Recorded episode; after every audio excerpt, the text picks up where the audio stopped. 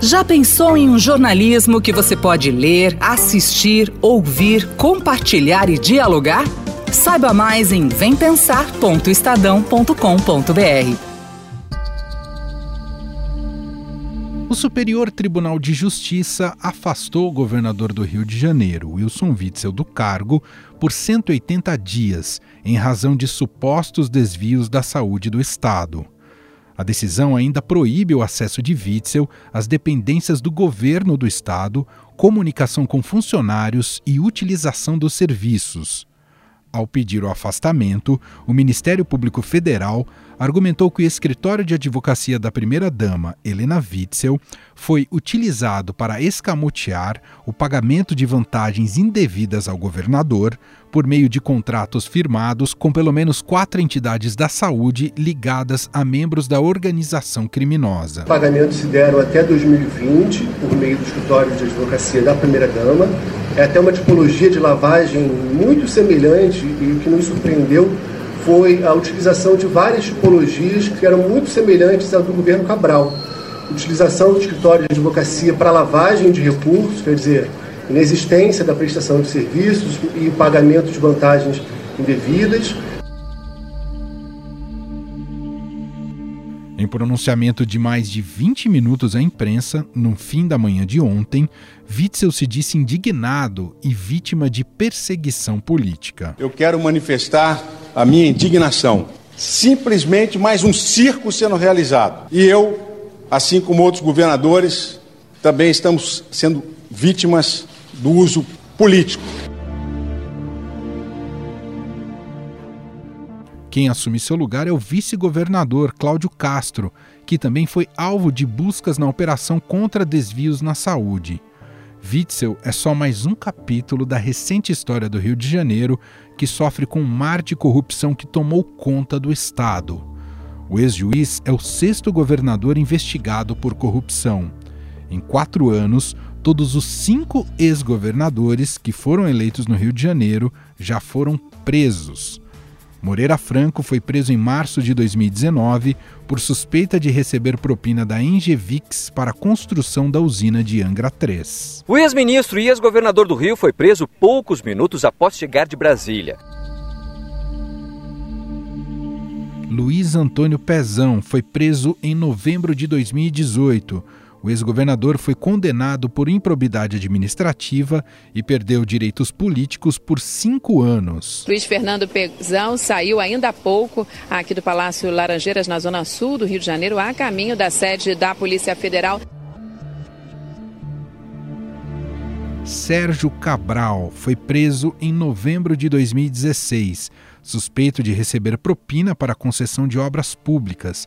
Cabral segue preso e está na penitenciária de Bangu 8. O ex-governador do Rio de Janeiro foi levado num comboio até a sede da Polícia Federal. A mulher de Cabral, Adriana Anselmo, ex-primeira-dama do estado do Rio de Janeiro, também foi levada de maneira coercitiva para prestar depoimento.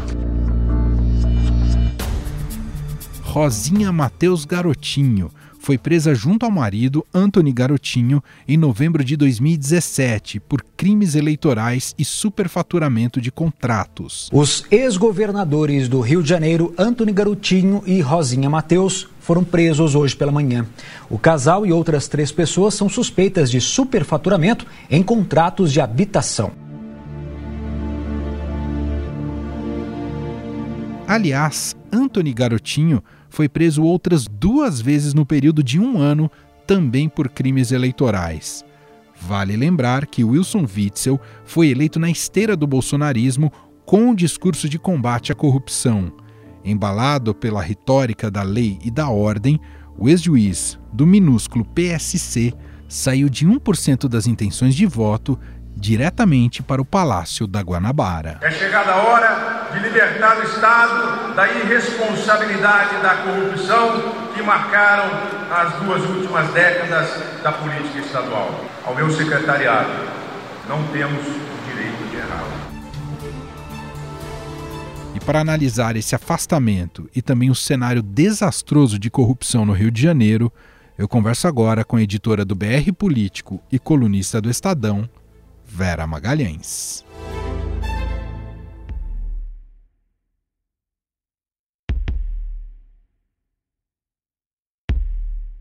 Tudo bem, Vera? Como vai? Olá, Emanuel. Bom, uh, tem vários aspectos para analisarmos sobre este caso, a começar pelo drama vivido pelo Rio de Janeiro e seus cidadãos, os estados do Rio, que passa governo, entra governo e a corrupção aparentemente não cessa, Vera. Esse é um dos aspectos, com certeza, Emanuel. É um esquema de é, corrupção que vai se perpetuando, está enraizado já é, na, na, máquina do Rio de Janeiro e atinge vários é, espaços, o governo do Estado, a Assembleia Legislativa, várias secretarias, é, e já levou à prisão aí do Rio de Janeiro, por esquemas variados, já teve presos cinco governadores, né? É, Cabral, Garotinho, Rosinha, o Pezão e o Moreira Franco. O Wilson Witzel agora não teve a prisão pedida, mas várias pessoas ligadas ao esquema tiveram e ele foi afastado do cargo. Então, certamente, esse da é, corrupção sistêmica no Rio de Janeiro, enraizada, é um dos aspectos aspecto triste, porque o Estado já está depauperado do ponto de vista fiscal, justamente por causa disso. É, também vive uma situação econômica muito delicada, porque empresas que quebraram, é, todo, setores importantes da economia que estão indo mal, como o setor de estaleiros, setor é, ligado à atividade portuária. É, e também um problema social gravíssimo. Ontem a gente viu aquele mais um caso horrível de uma mulher que foi baleada e morta tentando proteger o filho, essas, é, essa guerra nas comunidades dominadas pelo tráfico, pela milícia. Então não é simples a situação do Rio de Janeiro. Tem agora também para a gente analisar, Vera, o aspecto processual, jurídico desse caso, decisão monocrática do STJ. O próprio Witzel disse que a investigação é um circo e, cita, e citou o uso político. Ah, o que, que, a gente pode depreender de uma decisão é, monocrática para tirar é, do poder um governador, hein, Vera? Pois é, muito complicado isso. Uma decisão do ministro Benedito Gonçalves, monocrática, como você disse. É, o nome da operação Trise in Item é para dizer que é o terceiro governador pego aí no, no mesmo esquema, é, mas eu acho muito complexo você tirar um governador do cargo, ainda que a gente saiba que no Rio de Janeiro, geralmente, onde há fumaça, há mais do que fogo, há um incêndio é, por uma decisão monocrática de um tribunal superior. Eu acho que, no mínimo, o, o ministro tinha de ter submetido isso ao pleno do STJ, não tem razão para não fazê-lo, a gente não está em recesso judiciário, os tribunais estão funcionando plenamente. É, o governador agiu como agem os políticos nesse momento, apontou um complô, uma conspiração contra ele, é, se esquecendo do fato de que tem muitas evidências, muita gente presa, Pastor Everardo, é, o seu secretário de Desenvolvimento Econômico, Lucas Tristão, ex-prefeito de Volta Redonda, é, as investigações atingem também a primeira-dama, é um esquema vasto aí e capilarizado, é, então não é só falar em perseguição política. Porém, tem aspectos aí que também tem que ser levados em conta. O Rio de Janeiro é a base eleitoral da família do presidente da República, do presidente Jair Bolsonaro, em que todos eles são políticos. É, o governador Wilson Witzel foi eleito em aliança com eles, muito impulsionado pelo candidato ao Senado, ao Senado Flávio Bolsonaro. Eles fizeram uma dobradinha e fizeram campanha muito próximos e logo em seguida ele rompeu por uma ilusão dessas malucas desse, dessa nova política que trouxe para a política pessoas totalmente desqualificadas e sem nenhum preparo para a política, ele com poucos meses de governo começou a achar que podia ser candidato a presidente. Então o fracasso lhe subiu a cabeça. E aí ele rompeu com o presidente não por alguma grande divergência ideológica ou por alguma grande divergência filosófica que eles tenham ou de convicções democráticas, nada disso, apenas por interesses políticos. E aí, realmente, ele passou a ser atacado pela família Bolsonaro de uma maneira muito pesada. Tem uma circunstância específica aí, que é o fato de que é o Ministério Público do Estado que toca o processo contra o Fabrício Queiroz e, por conseguinte, contra o Flávio Bolsonaro. Então, tem o interesse do presidente já manifestado é, pela, por essas investigações e por outras que correm no Rio de Janeiro. Ele já manifestou interesse em trocar o comando da Polícia Federal no Rio, já o fez duas vezes.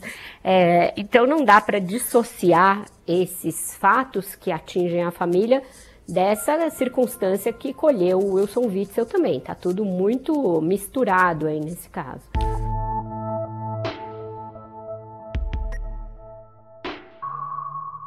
Vera, também tem um aspecto simbólico que acho que vocês trataram ali no BR Político, que é o fracasso dessa nova política, ou de representantes que pegaram carona numa suposta nova política que agora acaba sendo afastada ou presa, Vera. É, isso tudo foi uma tempestade perfeita que o Brasil viveu, né? A gente veio de daquelas manifestações de 2013 muito difusas, muito violentas, em que ficou patente que havia uma insatisfação com a política. A partir dali, é, explodiu a Operação Lava Jato e, e, ela mostrou um esquema que não é inventado, não é tirado da cartola, um esquema existente de roubo sistemático na Petrobras e em outras subsidiárias e em outras estatais. Atingiu ali é, muitas cabeças do petismo, inclusive o ex-presidente Lula, é, veio logo perto da eleição de 2014, ainda assim a Dilma Rousseff foi eleita, mas se seguiu uma violenta crise econômica conjugada com essa crise moral e política. Então, isso criou uma aversão muito grande de uma parcela da sociedade com a política tradicional. Isso foi manifestado naquelas manifestações pró-impeachment e nas manifestações seguintes dos outros anos durante o breve governo do Temer. O Jair Bolsonaro e todos esses arrivistas que vieram na esteira dele surfaram essa onda. E surfaram essa onda muitas vezes sem ter nenhuma credencial é, de combate à corrupção ou de verdadeira nova política. Era só o fato de serem caras novas, neófitos, o que não é uma, a mesma coisa e não é bom em termos de política, ainda mais para gerir um estado complicadíssimo como o Rio de Janeiro. Então, Wilson Witzel achou que o fato de ser juiz é, podia criar nele alguma afinidade com figuras como Sérgio Moro, o próprio Marcelo Bretas, lá do Rio de Janeiro, e de fato ele foi levado por essa onda. Ele passou de um extremo desconhecido, ali até muito próximo da eleição, para favorito e vitorioso. Foi uma escalada e tanto, vertiginosa. Ninguém nem dava bola para ele na imprensa pouco tempo antes da eleição. Mas isso não significava que a renovação de fato fosse uma coisa qualitativa, como se mostrou. Logo no início do. Bom, logo na campanha ele já cometeu atrocidades, rasgou a placa da Marielle, Verdade. junto com aquele outro cara que depois foi eleito deputado. Depois falou que na, no seu governo policial ia mirar e acertar na cabecinha, tudo isso ainda antes de eleito. Depois, já de eleito, teve aquela operação em que a polícia matou um assaltante de um, de um ônibus na Ponte Rio-Niterói, que ele desceu de helicóptero comemorando como se estivesse na Copa do Mundo. Então, por esses episódios, você já via que era alguém sem nenhuma é, sem nenhum equilíbrio mesmo para o cargo que estava exercendo. Isso não quer dizer que o seu afastamento nessas circunstâncias não deva ser objeto de averiguação por parte de quem preza pelo direito, é, dos jornalistas, para verificar o que está havendo. Não é porque é uma pessoa é, é, corrupta ou despreparada para o cargo que ela pode ser afastada ao arrepio da lei. Hoje em dia no Brasil é muito difícil a gente pontuar as nuances nessas coisas todas. Ou você tem que ser é, dizer, postar hashtag grande dia porque o cara foi afastado, ou dizer que é um absurdo ele ser afastado. Eu acho que nenhuma coisa nem outra. O nosso buraco é mais embaixo, Emanuel.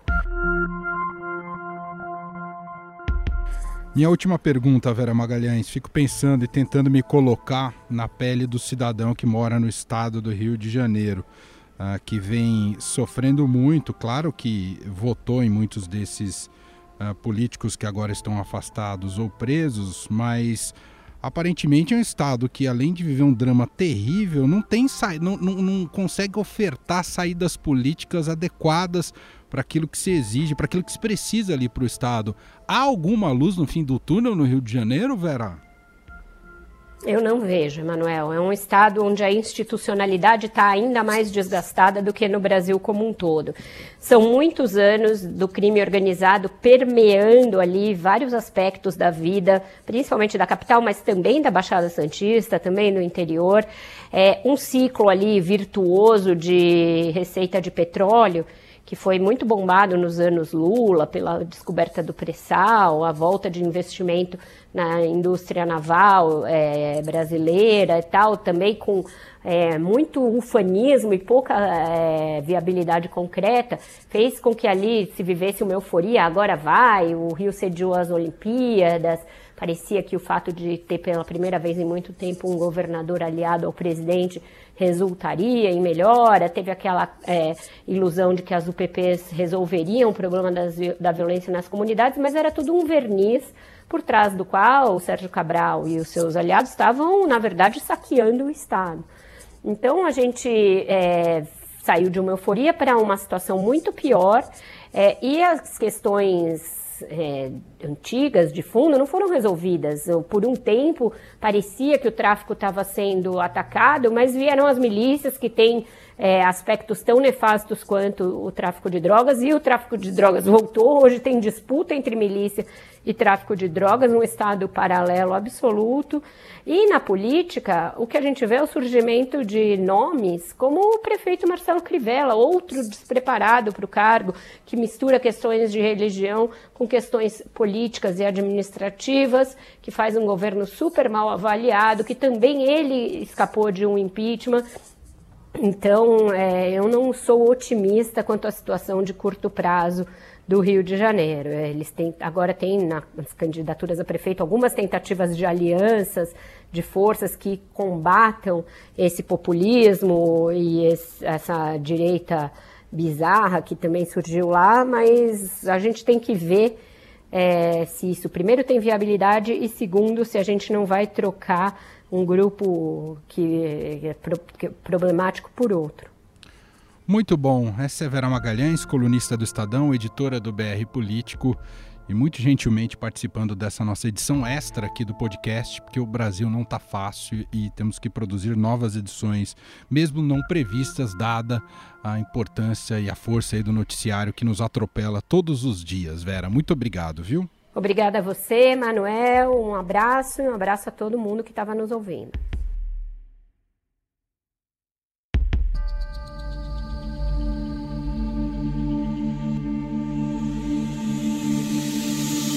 Na próxima quarta-feira, esse caso vai ser julgado pela Corte Especial do Superior Tribunal de Justiça. O nosso repórter Rafael Moraes Moura, diretamente de Brasília, que cobre o judiciário, traz mais informações. Diga lá, Rafael. Olá, Emanuel. Olá, nossos ouvintes. Pois é, ministros do Superior Tribunal de Justiça, ouvidos reservadamente pelo Estadão, ficaram surpreendidos com a gravidade da situação do governador Wilson Whitson e a amplitude do esquema de corrupção que levou ao seu afastamento. O caso vai ser analisado no dia 2 de setembro, ou seja, na próxima quarta-feira, pela Corte Especial do STJ. E o que é a Corte Especial do STJ? É um grupo composto por 15 dos 33 ministros mais antigos do tribunal. Eu conversei com cinco desses magistrados e a expectativa deles é de que seja mantida a decisão do ministro Benedito Gonçalves, que determinou o afastamento de Wilson Witzel por um período de 180 dias o que vai rolar até quarta-feira. Bom, aliados do governador já estão mapeando os votos da Corte Especial para avaliar as chances de o um entendimento de Benedito Gonçalves ser derrubado pelo colegiado. Mas olha só, Emanuel, não vai ser fácil não. Um dos ministros mais rigorosos e técnicos do tribunal, Félix Fischer, já se declarou impedido.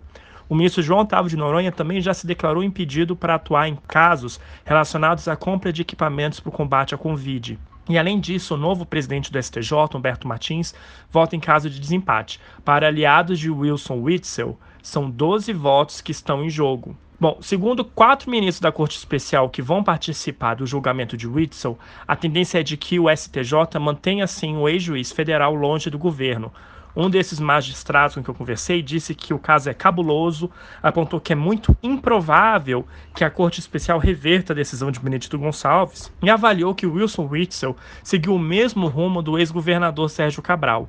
Lembrando que Cabral já tem penas que somam 282 anos de prisão e está detido desde novembro de 2016 lá em Bangu. Um outro ministro com que eu conversei disse que as decisões de Benedito Gonçalves são muito bem fundamentadas e disse estar seguro de que elas vão ser mantidas pela Corte Especial. Um terceiro ministro com que eu conversei também tem a mesma avaliação, Um quarto ministro vai na mesma linha, diz que as denúncias são muito graves, também aposta no afastamento de Whitson, mas aponta para uma outra questão de que outros governadores também são investigados por suspeitas nas compras de saúde para o enfrentamento da pandemia do coronavírus, mas que ainda não foram afastados do cargo. Ou seja, vamos ter que aguardar os próximos acontecimentos, mas o cenário não parece favorável ao Wilson. A edição extra especial aqui do Estadão Notícias deste sábado vai ficando por aqui. Contou com a apresentação minha, Emanuel Bonfim, produção de Gustavo Lopes e montagem de Moacir Biasi. Diretor de jornalismo do Grupo Estado é João Fábio Caminuto. O nosso e-mail podcast@estadão.com. Um abraço para você e até mais. Estadão Notícias.